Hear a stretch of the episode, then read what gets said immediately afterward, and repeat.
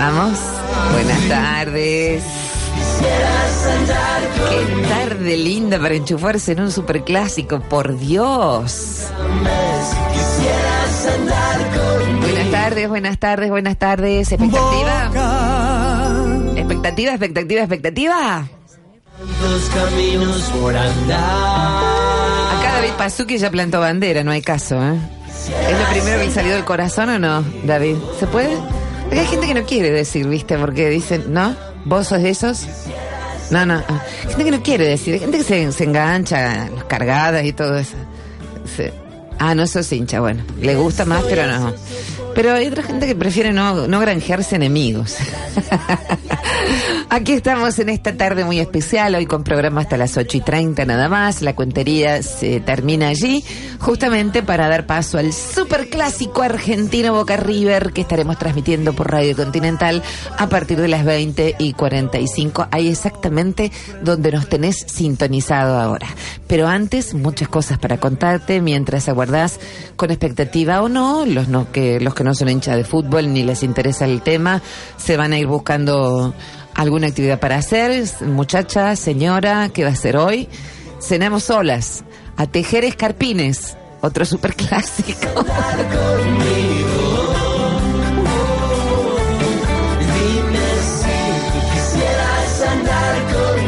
19 con 5, el equipo de Déjame que te cuente ya está listo para contarte muchas cosas. Julio Kloppenburg, noticias, Nicolás Pelizari, informaciones de servicio, Darío Illanes en la producción general y David Pazuki, que tienen el bolsillo y está esperando para que no se le escapen unas mariposas musicales ideales. Después de este tema musical, te voy a contar la historia del superclásico del fútbol argentino Boca River. Quien te habla por acá, Gabriela La Santa, te desea muy buenas tardes. Vamos juntos. Es mejor.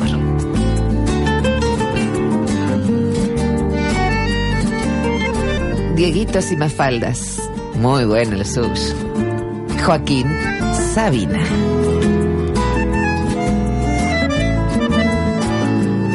Veinte años cosidos a retazos de urgencias, disimulos y rutinas. Veinte años cumplidos en mis brazos con la carne del alma de gallina.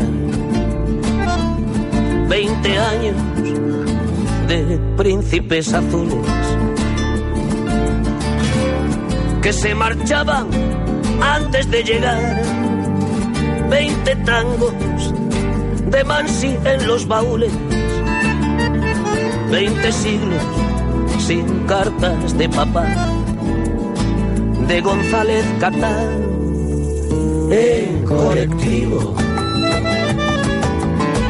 A la cancha de boca por laguna. Va soñando, hoy ganamos el partido. La niña de los ojos de la luna, los muchachos de la doce más violentos. Cuando la jona en la bombonera le pide a la Virgen de los Vientos que le levante a Paula la pollera. Veinte años de mitos mal curados dibujando dieguitos y mafaldas. Veinte vidas hubiera yo tardado en contar los lunares de su espalda. Le debo una canción y algunos besos que valen más que el oro del Perú. Sus huesos son sobrinos de mis huesos. Sus lágrimas, los clavos de mi cruz. De González Catán, en colectivo. A la cancha de boca por laguna. Va soñando, hoy ganamos el partido. La germo que me engaña con la luna, alguna vez le harán un monumento. Los de la barra brava, a mi bostera, y una ermita a la Virgen de los Vientos, que le levanta a Paula la pollera de González Catán a Tirso de Molina que España la Argentina, que meneo, que vaivén, que ajetreo, que mareo, que ruina. ¿Y por culpa de quién? Del amor de una mina. ¿Y total para qué? Si al final se rato por un pibe. Que le prohíbe a mi ex ir a verme al Gran Rex. Cuando estoy de visita no sea que Paulita se ponga a llorar. Al oír su milonga. No sea que a Paulita le dé por bailar. Al compás de la conga. Y vuelva enfermita González Catán. Y no se reponga. Y se ponga más loca de lo habitual. Bendita pollera. Menuda bandera para una canción. Y que delantera el año Boca salió campeón. Ninguna bostera se puede quejar, aunque le sobre razón. Sí, pinta remeras con el corazón. Y con las caderas. Le toca Palermo tocar el balón. La voz se altera. Le toca al gallego tocar este son. Para una bostera. El año que Boca salió campeón.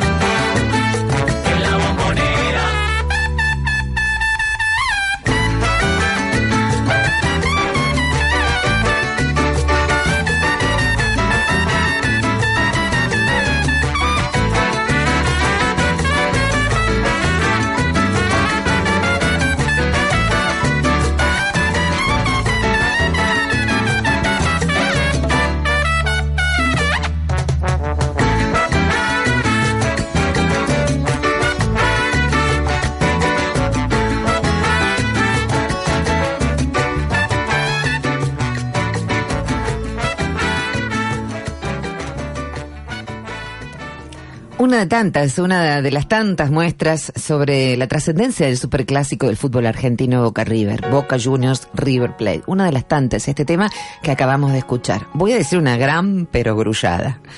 Es el partido en el que se enfrentan los dos equipos de fútbol más populares del país.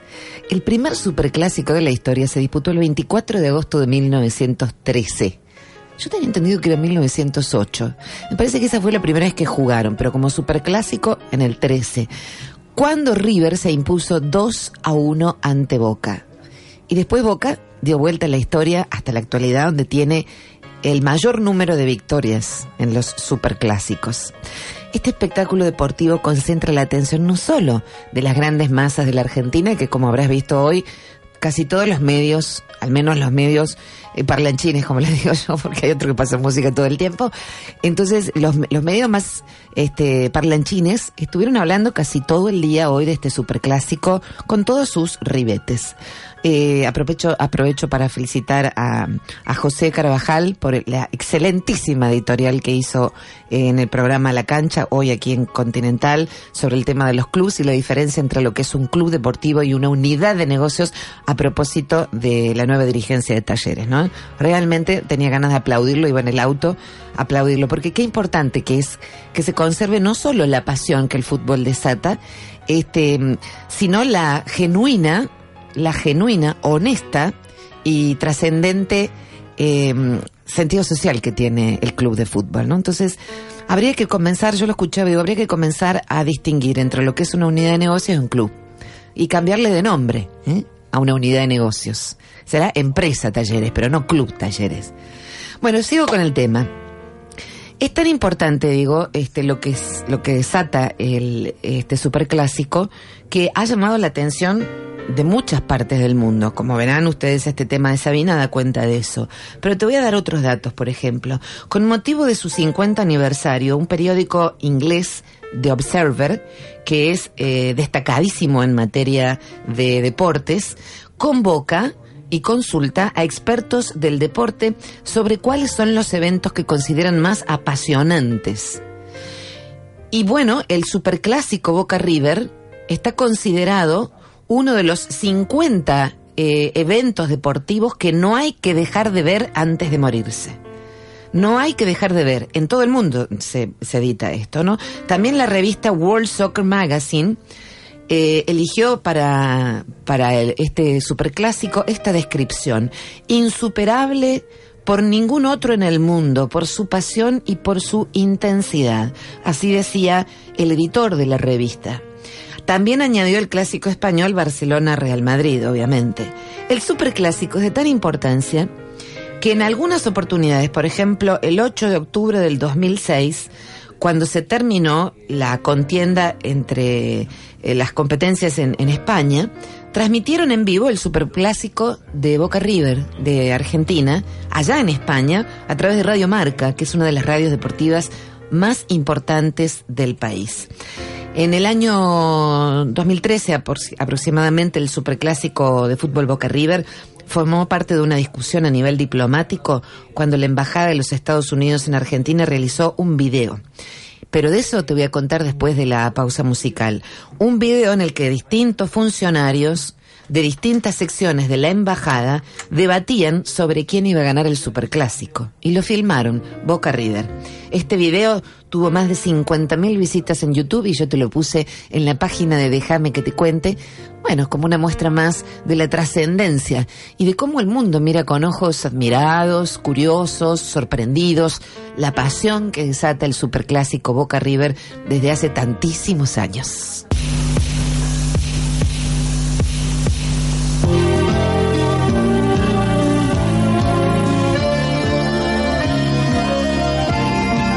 Tarragorros, alma de tablón. Cada viento me tomó el bondi hacia el cemento y es un lío pegadita al pecho donde se llevan los sentimientos.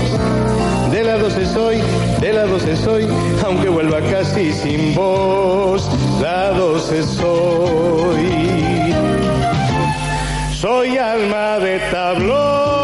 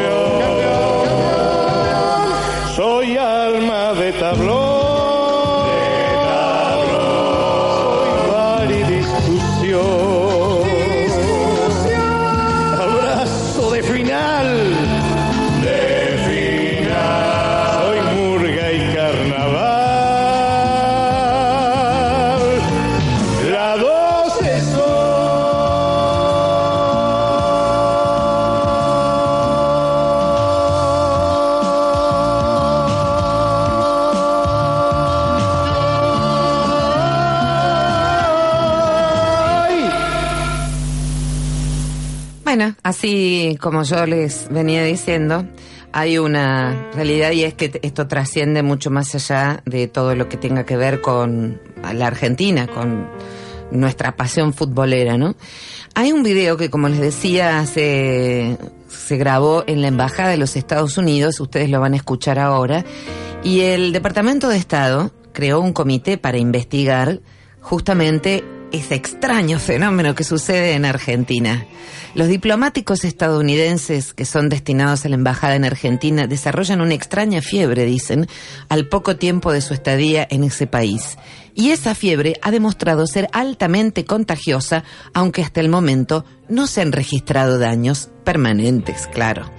El comité de expertos la ha catalogado como la fiebre del superclásico Boca River. Lo que van a escuchar ustedes, se grabó en la Embajada de los Estados Unidos, es un diálogo, por supuesto en un acento norteamericano, entre distintas eh, empleados de distintas secciones de la Embajada de los Estados Unidos que eh, se encuentran debatiendo, intentando apostar si va a ganar River o va a ganar Boca en un superclásico que se grabó en este caso en el año 2003. Y finalmente se anuncia la voz de la embajadora, miren, hasta el embajador de los Estados Unidos se prestó para este videito, anunciando que la embajada de los Estados Unidos vota por, y en ese momento se termina el video. Escúchalo.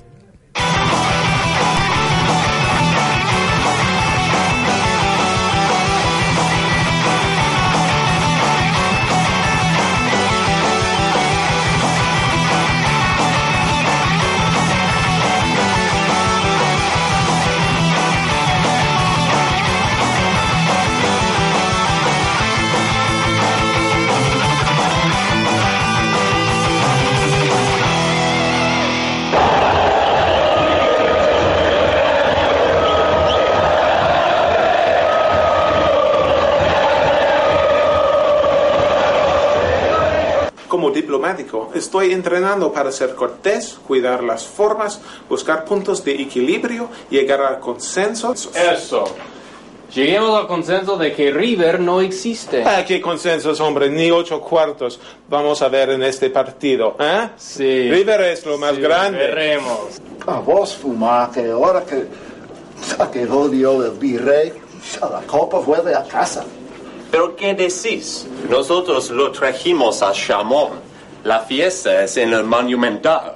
442. Repito, 442. Me copia base alfa. ¿Son los nuevos códigos secretos? No, solo le estoy pasando a Johnny el sistema de juego que va a usar el pelado contra Boca.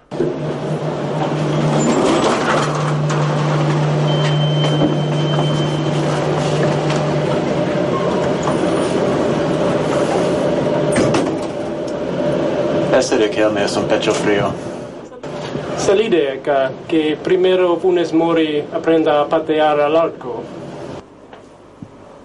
Te canto la posta. Este verano, el Micho se lleva los tres clásicos. Ni a palas, fiera. Tenemos equipo para ganar, gustar y golear. Aguante, boquita. Che, te estás poniendo las pilas, muy bien, ¿ah? Sí, estoy a full porque quiero ver si ahora Bianchi me convoca. Hay que dejar todo en la cancha. Tal cual. Convoca. Convoca. No sé, me parece una decisión bastante difícil. Es que tengo amigos de los dos equipos. Por ejemplo, Carlitos Tevez, el grande de Boca. También tuve la oportunidad de conocer a los hermanos Funes Mori de River. Me parece que no hay alternativa sino dejar que la embajadora decide a quién vamos a apoyar en el Superclásico. Nuestro equipo favorito es...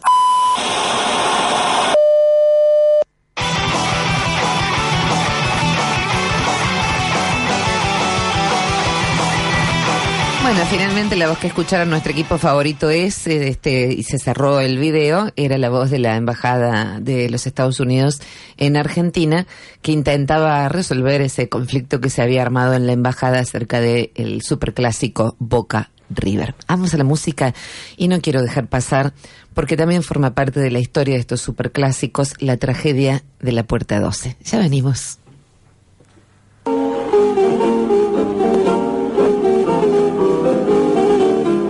Edmundo Rivero, pelota de cuero. Crecí como crecen los pobres churreros, la luz de mi barrio cual un rayo de sol, siguiendo las curvas de algún barrilete, a un arco de trapo le hice el primer gol. Fui un crack y mis glorias en locas tribunas, igual que mis sueños, quedaron atrás. Y ahora este cruel referí de la zurda, restándome chance, me marca el orzal. Pelota de cuero que amé desde pibe, nacida en la magia de un mundo real. Tras de la vidriera, sos para el currete, como una muñeca, y llevame que quiero jugar. Pelota de cuero, bordás en tu vuelo, el sueño más lindo de la juventud, nos das en la cancha el triunfo, el fracaso, a todos queremos beber en tu vaso, pelota de cuero, la gloria del club. Mi pálida historia escrita en tus brazos, recorre los arcos el verde y veo a mi madre cosiendo un andrajo que vistió de fútbol mi infancia feliz. Es esta casaca azul, franja, oro, llenita de estrella, que mi corazón no puede arrancarla y me hace el alma pelota de cuero, el último gol, no puede arrancarla y me hace el alma pelota de cuero, último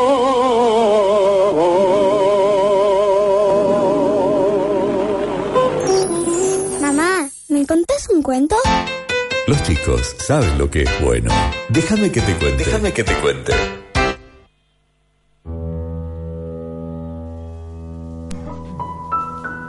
Estos superclásicos también conocieron una noche oscura, también tienen sus sombras, como la violencia que hoy en día azota realmente lo que tendría que ser alegría para todos, alegría, este, eh, descarga, porque la verdad es que también ir a la cancha es una descarga, ¿no? Yo conocí una persona que no podía curar su úlcera sangrante, no la podía curar, había tenido tres internaciones. Asegura que se curó cuando comenzó a ir a la cancha y a descargar toda su, hacer catarsis, en una palabra. Y en verdad de que era un doctor muy serio y muy aplomado, este, mucho de, de esos que se tragan mucho las cosas, ¿no? Y bueno, y se curó yendo a la cancha todos los domingos por indicación médica, así que la señora mutis no podía decir nada, o cancha o se quedaba sin marido.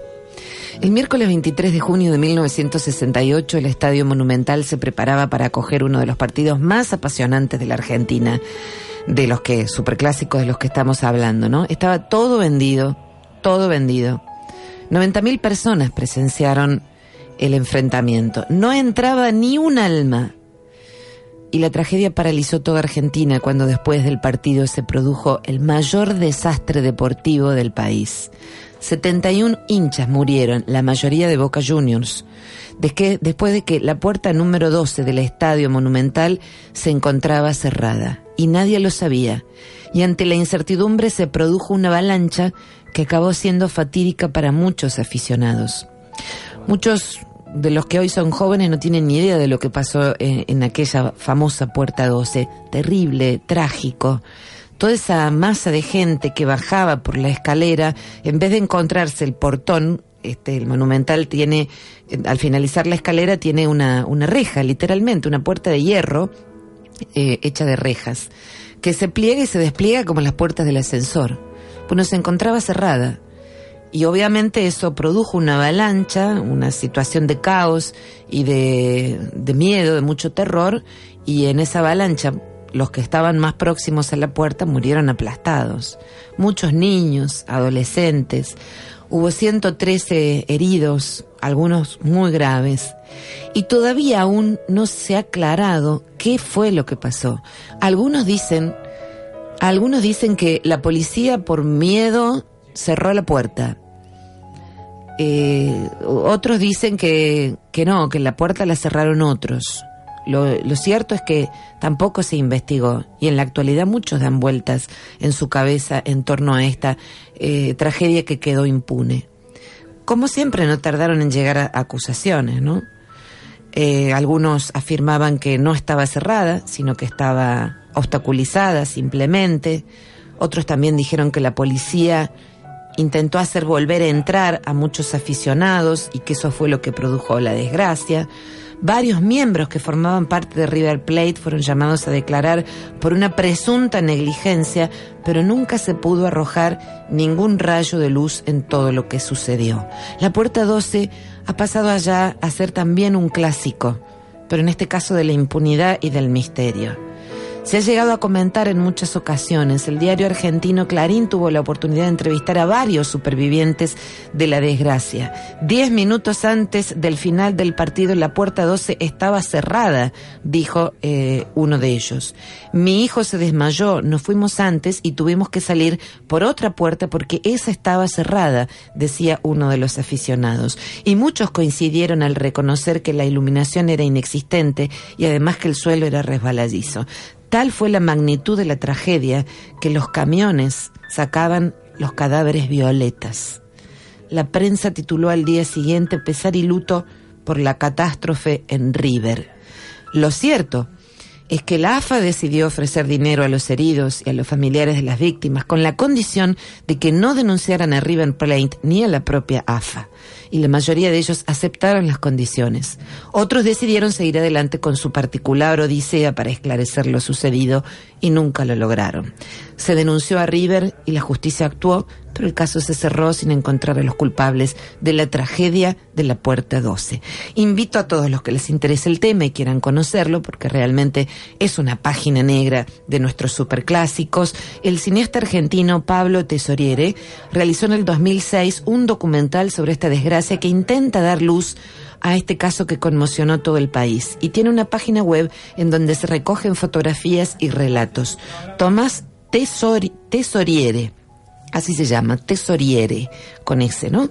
Y además tiene un Facebook y tiene un grupo eh, que lo sigue y que muestra el apoyo a todos los familiares de los fallecidos. Así que, como no me gusta olvidar las víctimas de la historia, en este día que le he dedicado unos minutos a la historia de los superclásicos, tampoco quiero olvidar a los que todavía hoy seguramente están llorando este, en el misterio y en la impunidad a las víctimas de esta tragedia. El encuentro aquel, el de 1968, finalizó 0 a 0. Pero bueno, lo que no finalizó para nada 0 a 0 fue este resultado trágico. Después se tomó la decisión de cambiar el nombre de la puerta y pasó a llamarse la puerta L, la decimosegunda letra del abecedario. Hoy se desconocen todavía las causas de lo que ocurrió exactamente, como te decía, en la mayor tragedia deportiva de la historia argentina.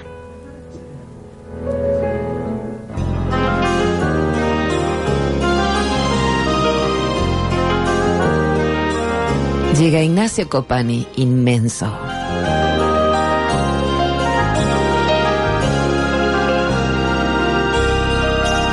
Enzo lleva su fantástica figura, recorriendo con honor el mundo entero. Sangre azul tendrá este noble caballero, pero es blanca y colorada su armadura. Enzo lleva su talento como lanza, sin usar la fuerza bruta ni el temor sin embargo retrocede el invasor, derrotado cuando el príncipe avanza. Es tan grande que si debo hablar de Lenzo, los laureles, los elogios quedan chicos. La palabra de alabanza se hace añicos. Es Francescoli tan grande que ahora pienso que su nombre debería ser inmenso pues de gloria me hizo inmensamente rico.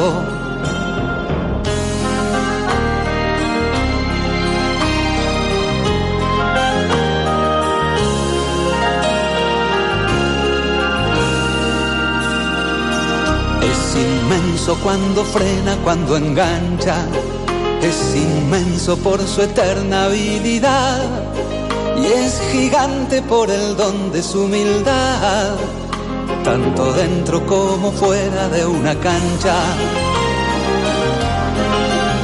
Y es inmenso el amor que tanta gente le profesa al oriental más argentino, al botija que con casi nada vino, y hoy se va haciendo el campeón del siglo XX. Quiero verte una vez más, querido Enzo, por la risa que hasta en sueños multiplico, por el canto y la alegría de los chicos, con su príncipe surcando el universo. Quiero verte una vez más, querido inmenso. Quiero verte una vez más, te lo suplico.